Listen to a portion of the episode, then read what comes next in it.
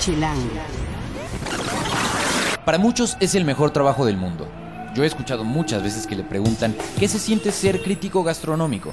Y hoy Mariana Camacho nos va a contar, como lo adelantamos la semana pasada, eh, qué se siente esto, cómo se puede lograr ser un crítico gastronómico y en qué consiste el trabajo, lo que más ha aprendido durante este tiempo que estuvo trabajando con nosotros en Expansión. Es una entrevista que pregrabamos con Mariana y que valía mucho la pena compartirles con ustedes. Así que si les gusta el tema foodie, no se lo pueden perder. Y además, los eventos de esta semana. Tenemos dos semanas, dos eventos que terminan con Week. Uno es el Corona Capital Week, una serie de eventos gratuitos para acercar a la Ciudad de México a las bandas que participan en el Corona Capital. Y también el Mexico City Game Week, un encuentro de videojuegos, música, exhibición consolas retro, entregas de premios y más, en la que todos los gamers van a tomar la Ciudad de México y disfrutar lo mejor de la industria de los videojuegos. De esto les vamos a hablar en el podcast de Chilango. Chilango. Cine, conciertos, restaurantes, antros, bares, historias de ciudad, sexo, teatro, humor. Haz patria y escucha Chilango. Este podcast es presentado por Modelo Especial y Negra Modelo. Chilangas y chilangos, bienvenidos a esta nueva emisión del podcast de Chilango. Yo soy Juan Luis, me encuentran en arroba Juan Luis R. Pons, con ese al final, y soy el editor de la revista Chilango y de chilango.com. Me encuentren todos los martes, ahí cuando Rafa se le da la gana subirlos, un nuevo podcast en chilango.com diagonal podcast o suscríbanse en TuneIn Mixcloud o en la aplicación podcast de Apple. Nuestras redes son Twitter, Instagram y Vine. Eh, todo, ahí estamos como arroba chilango.com, en Facebook como chilango oficial, en YouTube como chilango y en Foursquare como chilango.com. Toda la conversación se queda en el hashtag, y así la encontramos más fácil, en el hashtag podcast chilango. Y bueno, este programa lo grabamos eh, hace unos días en realidad, porque eh, como les conté la semana pasada, Mariana Camacho ya no trabaja con nosotros, eh, porque que es nuestra experta gourmet. Y antes de que ella se fuera, quise pues rescatar años de experiencia de Mariana y de cómo eh, y de cómo pues vivió básicamente su su momento en, en Chilango y lo que aquí aprendió. Vamos a escuchar un poquito de lo que Mariana nos dijo la semana pasada. Sí, tal cual. Empecé, empecé cuando empezaba el sitio de chilango.com. Eso ya llovió. Ya llovió. Ya llovió. Muchos clics ayer. Y pues nada, me voy la verdad muy muy contenta y muy agradecida. Eh, soy muy mala haciendo este tipo de despedidas. Pero la verdad es que pues Chilango me abrió la ciudad tal cual. Yo no soy del DF, soy de Oaxaca. Y cuando empecé a hacer este trabajo, pues fue como si me hubieran dado una llave de la ciudad. Y la verdad es que comiendo, pues me he encontrado las mejores sorpresas de mi vida y mi estadía en, esta ciudad. He estado metida en todos lados, aunque no lo crean, aunque ni Juan Luis me lo crea. Eh, pero bueno, me tocó hacer especiales de taquerías. Alguna vez me tuve que chutar dos semanas comiendo hamburguesas todos los días, comida y cena. Me enfermé, desde luego. Eh, en fin, o sea, tengo muchísimas anécdotas alrededor de la mesa en esta ciudad y pues eso me hace muy feliz. Y por eso es que eh, pues quisimos hacer esta segunda parte de la conversación. Y ahora, Mariana, pues me encantaría que nos cuentes eh, qué es lo que finalmente aprendiste, cómo son, para alguien que nació en Oaxaca, como lo decías, eh, pues los sabores chilangos y los restaurantes y el vivir realmente de comer debe haber sido una experiencia interesante, ¿no? Mucha gente decimos con cierta envidia, que no hay eso de que envidia de la buena, cierta envidia de sí tienes el mejor trabajo del mundo, ¿no? Para mucha gente. Claro, no ven todo lo que eso implica, ¿no? Este, los años en la caminadora que te implica estar bajando todo lo que te zampas. Todos los jugos verdes que... Exactamente. Pero, pues a ver, básicamente, eh, ¿cómo te sientes después de todos estos años? ¿Cuánto, cuánto tiempo en realidad En el, en el DF llevo 11 años, tal vez ya voy a cumplir 12 en julio. Eh, cuando llegué al DF, yo comía mucho, porque en Oaxaca las porciones son un poco exageradas en comparación. Entonces me acuerdo mucho de la primera vez que una amiga me invitó a comer a su casa, que servían en el centro de la mesa arrocito, frijolitos. No me gustaban nada las tortillas. A eso es algo a lo que me tuve que acostumbrar. Eh, Increíble. Pero pues fue un shock porque yo tenía hambre y quería seguir comiendo y toda la familia había terminado de comer y no entendía como por qué comían tan poquito. Ya después mi estómago se hizo chiquito o no, pero pero esa fue como una de las primeras confrontaciones. Y bueno, la verdad es que ya a través de este trabajo, pues llegué a conocer como muy a fondo la ciudad. Eh, hubo un restaurante también del que me acuerdo muchísimo. El primer restaurante al que fui a hacer una reseña está en Polanco, todavía está abierto. Se llama DO. Es un restaurante español.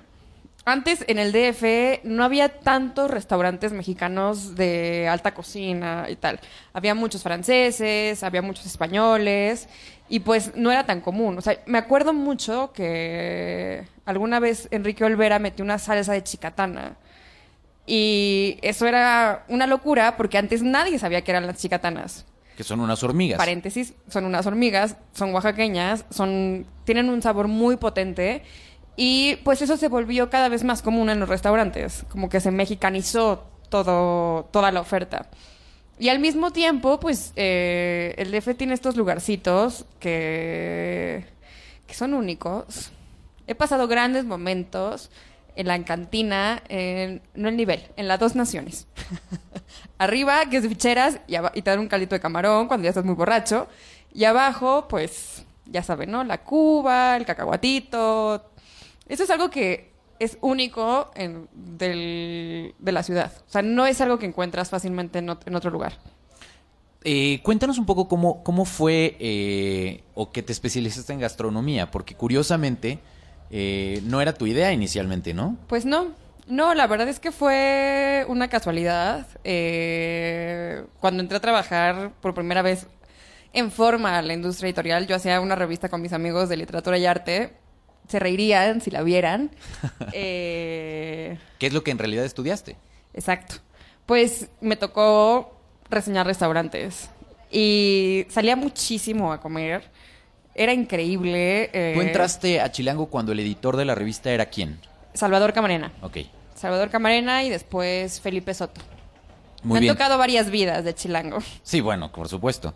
Y eh, hay varias anécdotas que hay- yo que te conozco muy bien me gustaría, si, si te parece bien, que las compartas.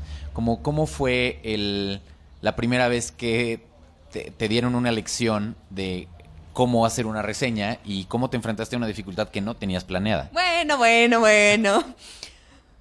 Cuenta la leyenda. Hay un restaurante en Las Vegas, la verdad ya ni sé si está abierto, pero hay un chef en Estados Unidos que se llama Michael Mina. Alguna vez este chef tuvo un restaurante en, en Polanco, donde ahora está el Dulce Patria. Eh, se llamaba Nemi. Y pues yo tenía que ir a reseñarlo anónimamente, tenía que sentarme y pagar, pero la verdad no es que sea la persona más administrada del mundo, entonces mis finanzas no estaban nada mal ese día, digo, nada bien ese día. Y mm, pues nada, llegué al restaurante, era un restaurante que tenía un menú degustación con un precio fijo que estaba más allá de mis posibilidades. Uno de los platos era un trío de langosta, eran langostas en diferentes presentaciones, y pues nada, no tenía dinero para pagarlo, ya me había sentado, ya había pedido una copa de vino, y me acuerdo que le hablé a mi editora en ese momento, y ella muy amablemente me dijo, eres una reportera, resuélvelo. Tan tan. Entonces, pues... Y te colgó el teléfono. Me, me colgó el teléfono. Aparte, llovía afuera. O sea, tuve que regresarme a mi casa caminando. Y pues nada, o sea, al final, yo no sé si los dueños del restaurante se dieron cuenta. Tal vez también era la única comensal en ese momento porque el restaurante estaba muy nuevo. Y pues nada, se acercaron, platicamos. Yo medio les insinué que iba de una revista y, y ya, tan tan. No pasó nada, pude pagar la cuenta porque me hicieron un súper descuento. Me dio muchísima pena. Eh, ¿A esa anécdota te referías, Juan? Exactamente a esa. Porque al final mucha gente se pregunta, bueno, sí, pero ¿qué pasa? ¿Les invitan las comidas? ¿Cómo funciona el asunto? ¿No pagan nada? Sí pagan, les avisan cuando van a evaluar un restaurante. Debemos decirles que en Chilango básicamente hay un esquema súper riguroso a nivel de evaluación. Mariana es extraordinariamente quisquillosa con ese asunto, como debe ser, ¿no? Entonces, em, realmente cómo funciona. Muchas veces son invitaciones cuando el restaurante está abriendo, como se hace a muchos expertos, ¿cierto? Cierto. Cuéntales tú, cuéntales. Pues nada, eh, por ejemplo, en, en Chilango tenemos este especial anual que se volvió una franquicia, que es, eh, o fue los mejores restaurantes del DF. El formato lo vamos cambiando cada año, casi que para no aburrirnos.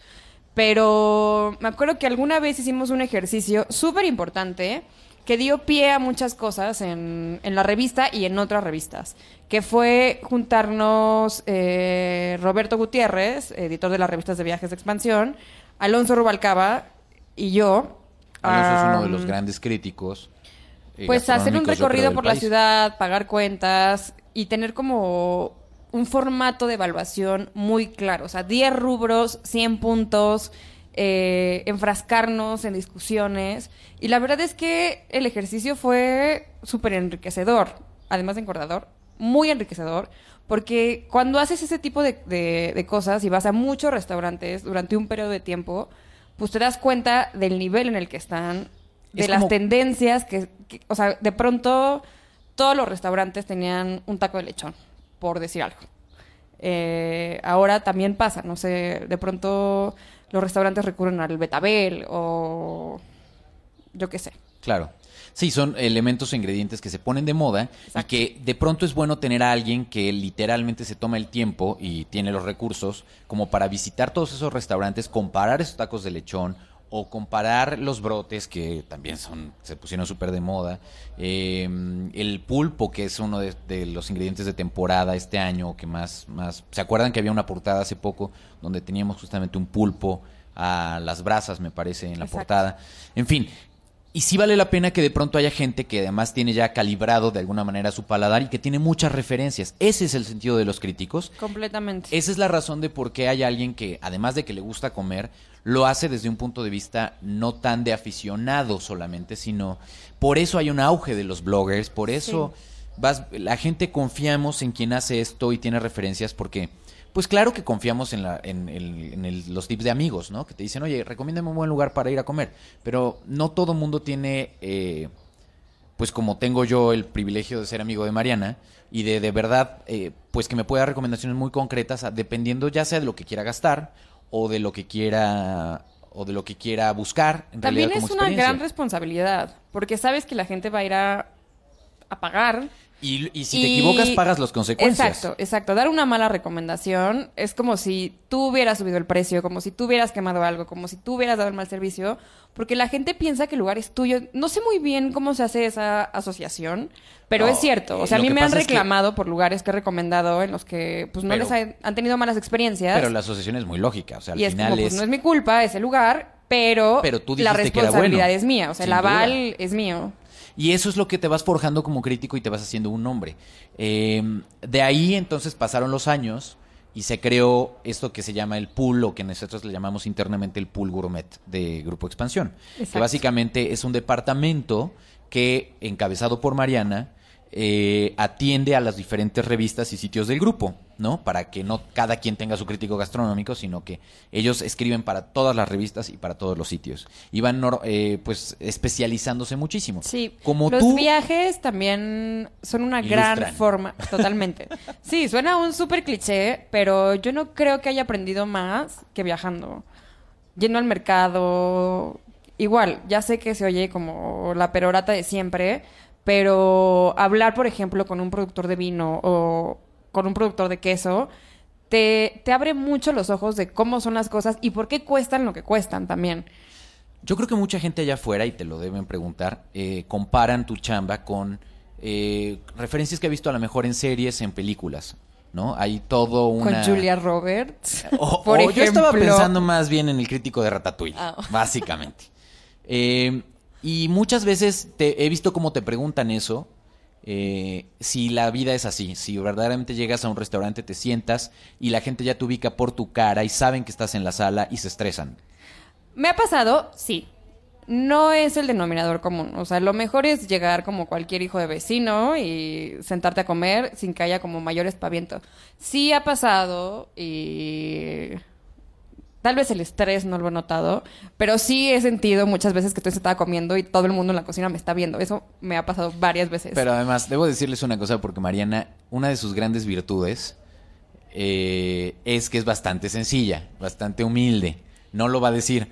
Pero yo con estos mismos ojos he visto una cocina en donde tenían la fotografía de Mariana y de otros críticos de otros medios pegada dentro de la cocina como tal, antes de que los meseros salieran a la, sala, para, por si de pronto veían en la mesa a alguno de estos most wanted personas, eh, para que les le avisaran al chef que había un crítico gastronómico. Tenemos un amigo que, que también es chef, eh, Michael Calderón, que es un tipazo y que le mandamos un saludo. Es el chef de Juset. Y, y justo decía, yo tengo entrenada a mi personal de servicio en la cocina a que si ven que alguien saca un celular y le toma una foto a un platillo, de entrada me avisen. Porque puede que por ahí haya un crítico gastronómico y esto impacta muchísimo. Un error en, en- en- normalmente pues va a pasar de boca en boca, pero ustedes como críticos gastronómicos tienen pues un altavoz puesto todo el tiempo, ¿no? Y su Sí. voz se oye mucho más. No, y aparte también hay cierta pues comprensión. O sea, yo entiendo que hay cosas, sé lo que puede salir mal en un restaurante y es válido. Pero al final, pues la responsabilidad es con la gente a la que. la gente que te lee. Y la gente que está preguntándose un día o dos o tres a la semana a dónde voy a comer hoy, a dónde voy con mi familia. Justo en este mismo restaurante, el Nemi, eh, un lector me escribió. Me escribió lo que nadie en la vida me ha escrito sobre algo que he escrito. O sea, me escribió como seis párrafos. Y me dijo que, que él había llevado a su familia al restaurante y pues que se había decepcionado un poco de mi recomendación porque le había parecido que no era un lugar para llevar a su familia, como para llevar a su gente más querida. Que iría ahí por negocios y... o no sé, como para Como un que le fallado. Exacto. Exacto, como que me dijo, no deberías recomendar eso para, pues para una ocasión especial, que era lo que yo había puesto. Y pues también de esas cosas aprendes porque sabes que no le, no le estás hablando a alguien que conoces necesariamente. O no sabes cuánto tiempo tiene la gente para tomar esas decisiones y pues están confiando en ti y es lo que tienes que corresponder. Otra de las preguntas que veo que la gente te hace con regularidad es, ok, ¿cómo puedo tener tu trabajo? Además de matándote, probablemente, ¿no? No, pero ¿cómo, cómo, o sea, cómo se vuelve uno crítico gastronómico si hay alguien que quiere hacer esto? ¿Cómo entrenas a tu paladar? Hay que invertir. Hay que invertir, hay que tener mucha curiosidad y hay que probar. Eh, yo no entiendo mucho a la gente. O sea, yo no soy una persona que tiene un gusto reacio. O sea, sé las cosas que me gustan y me gustan muchas. Pero siempre estoy un poquito dispuesta a sentarme en una mesa y ver si alguien empuja ese límite. Eso es algo que hay que aceptar. ¿A qué te refieres? Pues sí, o sea, no sé, yo puedo decir, ¿sabes qué? Eh, el foie no me encanta. ¿No? El foie gras. Sí, pero eh, voy, me siento en un restaurante y si lo sirven, me lo como y veo si es algo que cambia mi paradigma sobre ese ingrediente o no. Ah, te refieres a ingredientes un poco más riesgosos, a cosas que no, texturas que no te gustan. Exacto, es, que es algo que lo- los restaurantes hacen mucho. O sea que, digo, hay este lugar donde te vas a comer una comida súper confortable, una sopa de fideos, Una etcétera, hamburguesa. etcétera. O sea, y que hay otros más- que te quieren obligar un poco a que te hagas preguntitas, a que salgas tantito de tu zona de confort, a que no vayas a buscar lo que te comes en tu casa todos los días.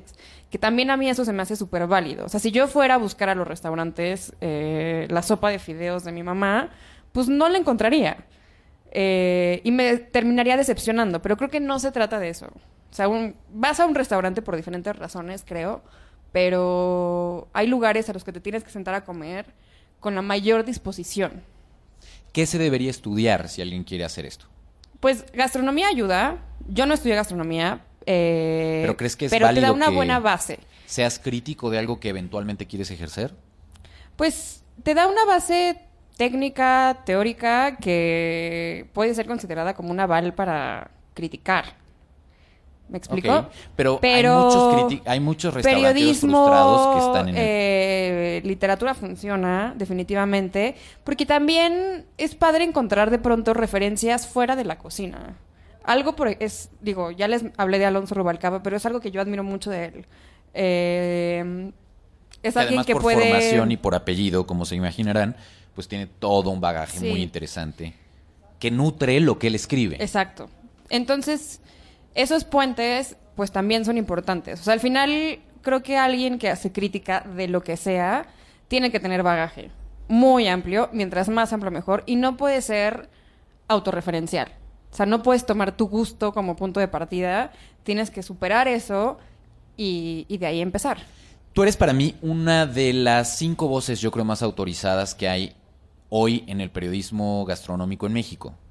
Eh, por muchas razones. O sea, por, por, de- por, por la formación que traes, por tu disciplina, por el entorno en el que hasta ahora has trabajado.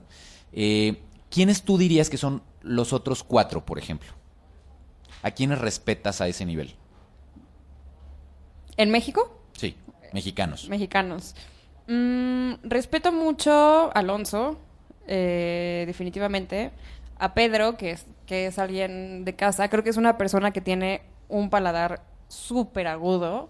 Pedro Reyes, ya les platicábamos la semana pasada, es el editor adjunto de la revista Travel and Leisure. Sí. Y es colega de nosotros por acá en Grupo Expansión, ¿ok? Eh, hay una chica, la Tragaldravas. Así la, la encontramos. Tragal. Tragaldraba, tragal, no sé si es Tragaldavas. Sí. Eso es, sí, ¿no? Según yo, Tragaldavas. Tragaldavas, En Twitter. que es Isa Plancarte.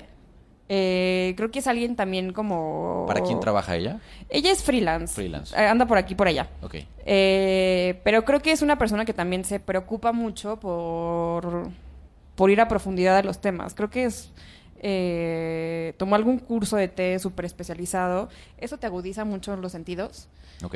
Eh, a ella la respeto mucho. eh, a Claudio Poblete, que ha sido también un gran compañero de viaje, lo respeto mucho porque pues es una persona que está volcada al 100% sobre la gastronomía. Dedicado al 100 Sí. en su sitio que se llama Culinaria Mexicana. Culinaria mexicana, exacto. Eh, él hace una guía también de restaurantes, ha sido jurado de Gourmet Awards, hemos viajado juntos y pues es una persona también que se preocupa mucho. Y es un obsesivo igual que tú de, de, la- del- de perfeccionar y profesionalizar esta labor. Eh, al final, eh, hoy has hecho una vida, creo que ya está más que consolidada en el periodismo gastronómico, que para mí es uno de los periodismos más útiles eh, dentro del periodismo de estilo de vida y de servicio, que es pues básicamente a lo que nosotros hemos dedicado nuestra vida, ¿no? Eh, ¿Qué te imaginaste que ibas a estar aquí y qué te llevas? No me imaginé que iba a estar ahí, aquí. O sea, si alguien me contara a los 18 años, o me hubiera contado a los 18 años, te vas a dedicar a escribir de esto y eh, vas a viajar, etcétera, etcétera, etcétera, no me lo hubiera comprado. La verdad es que ha sido, ha sido un viaje. Eh, y me llevo, pues me llevo la satisfacción, la verdad, de haber conocido a grandes cocineros. Yo los admiro muchísimo. No conozco gente más trabajadora, más apasionada de lo que hace que los cocineros. O sea, de verdad, tienen esta cosa hasta cierto punto hasta obsesiva. Y eh, también son parte de la industria del servicio. Entonces, son personas que me han abierto la puerta de sus restaurantes y al mismo tiempo, pues, de sus vidas. Entonces, es, de, de eso estoy estoy súper agradecida. Y ahora pues te vas a, mm, como lo decíamos eh, la semana pasada, a vivir a Miami para cuando escuchemos esto. eh, todavía no te habrás mudado, pero ya no serás parte de la empresa. Es correcto. Eh, me quedo yo con el, eh, el, pues el enorme gusto de haberte conocido. Quién sabe eh, los giros que de la vida y a donde nos lleve, pero espero seguirme contando entre tus amigos y, y pues te deseo la mejor de las suertes, Mariana. La verdad es que Chilango le debe mucho al gran prestigio gastronómico que tenemos.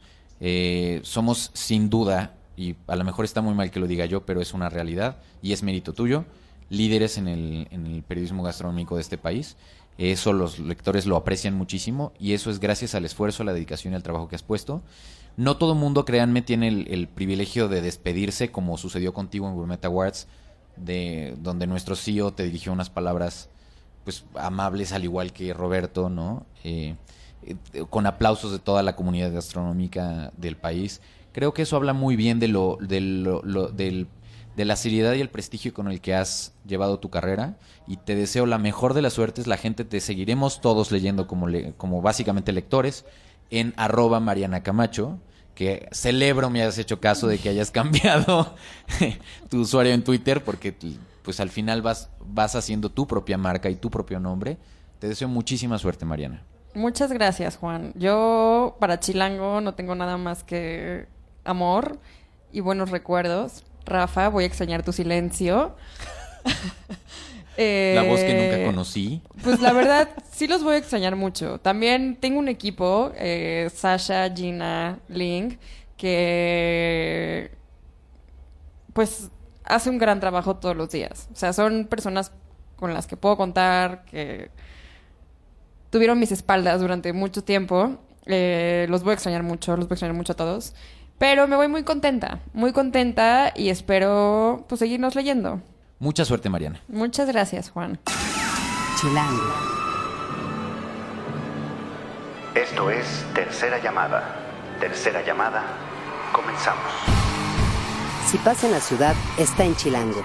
¿Qué vamos a hacer este fin de semana? Tenemos algunas opciones que tienen que ver con literalmente toda la semana, porque hay eh, en estos días dos eventos que terminan con Week. Uno es el Corona Capital Week y el otro es el Mexico City Game Week. Y para ello están con nosotros Sergio Tegui, que es guionista de Chilango, que nos va a hablar de la parte musical, de los eventos gratuitos eh, a la par del Corona. Y a él lo encuentran en S-Tegui. Así es, en Twitter. Buenísimo. Y tenemos a Hugo Juárez, que si hablamos de videojuegos, pues obviamente es el Chilan Gamer mayor. Eh, ya, se le, ya se le dilató así la pupila así de emoción de oír esas cosas. Pero así es, Hugo lo encuentran en arroba Poketronic y él es el que nos va a hablar de todos los eventos que para los gamers ofrece esta ciudad en estos días. Empecemos si, eh, si quieren con la parte de la música, ¿no? Así es, Juan. Eh, pues para todos los que no van a poder ir al Corona Capital o por alguna razón no están en este fin de semana en la ciudad, eh, hay una serie de conciertos gratuitos que empezaron el domingo pasado, el domingo 15. El primero fue en el Monumento a la Madre. Pero lo que nos interesa para esta semana, para cerrar el fin de semana, son dos, más con- dos conciertos más que van a estar en el Parque México. El primero es el jueves, va a estar a partir de las 5 de la tarde y se presenta Beach Fossils, Agrupación Cariño, Baltasar, Vaya Futuro.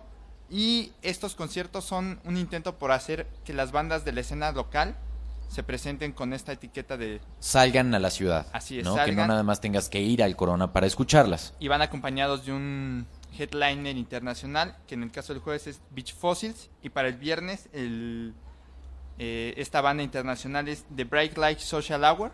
Y está acompañada de Da Punto Beat, Soto Mayor, O Tortuga, Big Big Love y Communion. Entonces, la gente que quiere ir, ¿qué tiene que hacer? Eh, nada más presentarse ahí. Es concierto al aire libre en el Parque México. El del jueves empieza a las 5 de la tarde, termina a las 9 más o menos. El del viernes empieza a las 4 de la tarde y están cerrando como a las 10 de la noche. Buenísimo. Y va a ser justamente en el Parque México, que ustedes saben está en la colonia Condesa. Así es. Eh, es como el gran, gran, gran epicentro de muchas de las cosas que pasan en esa zona.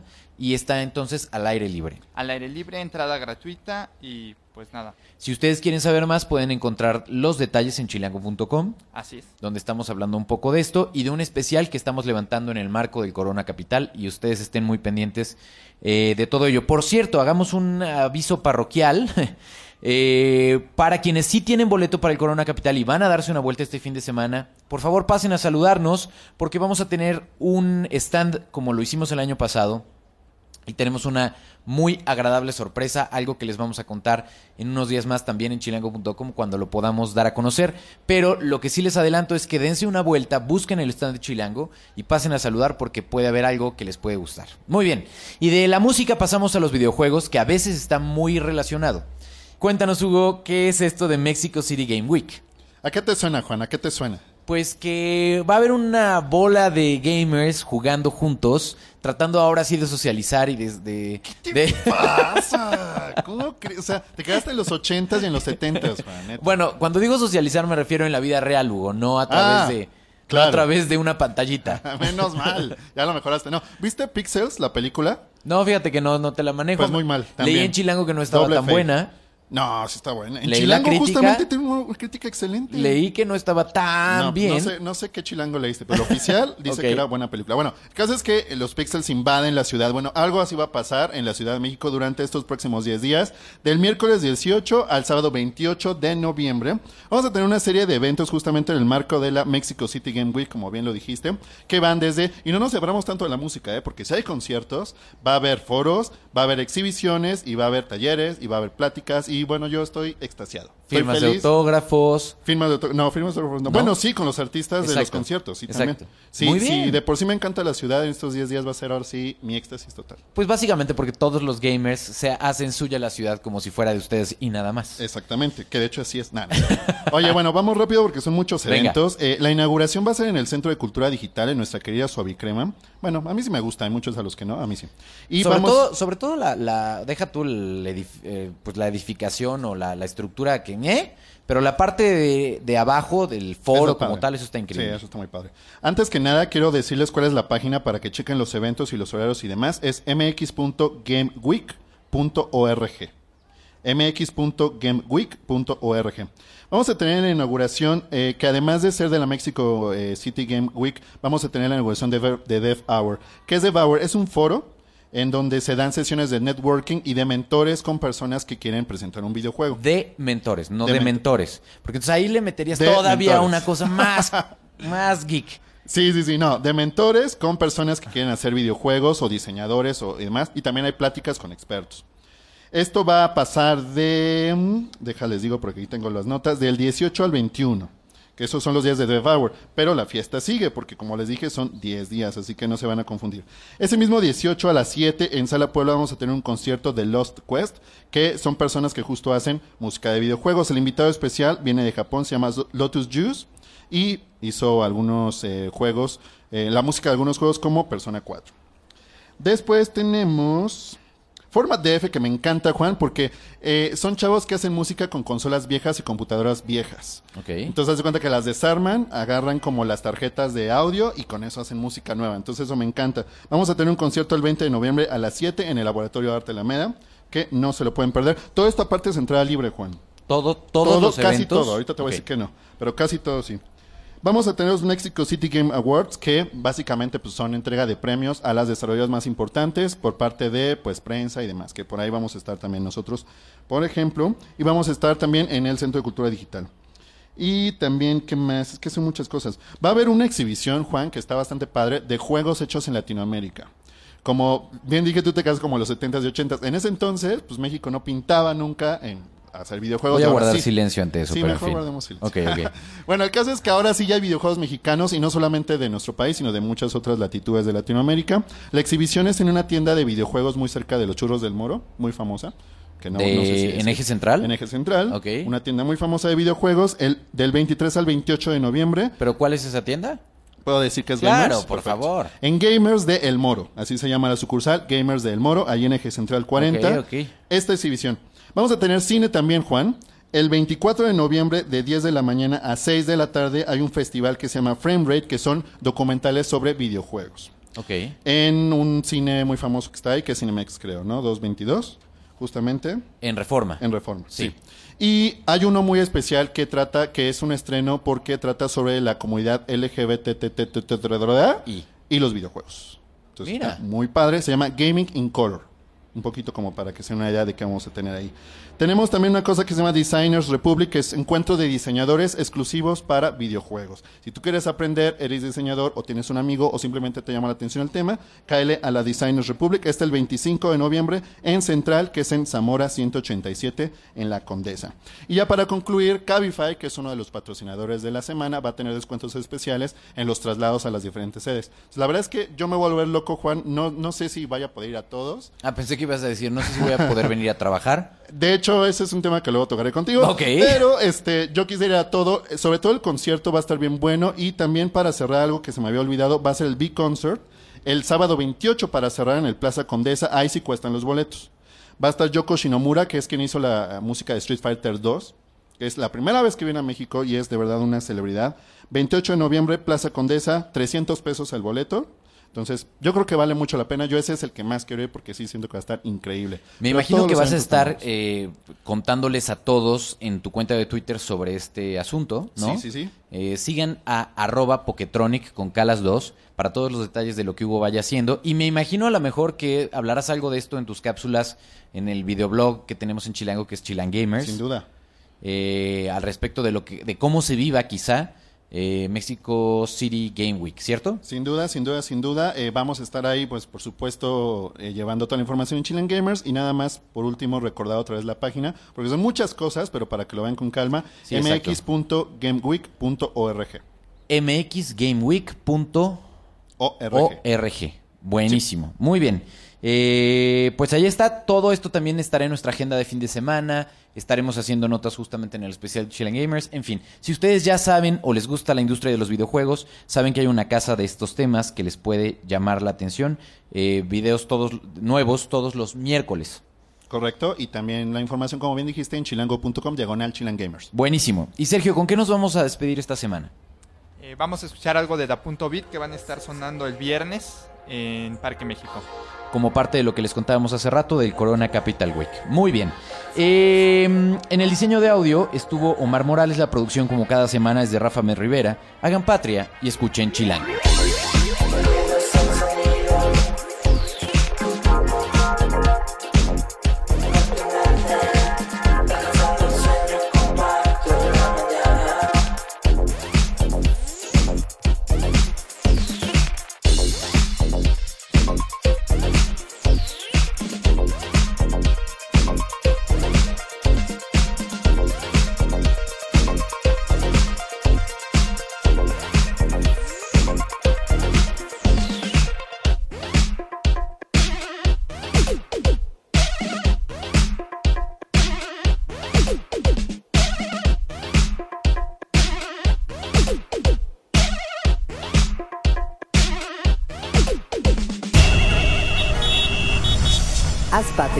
Y escucha Chilango.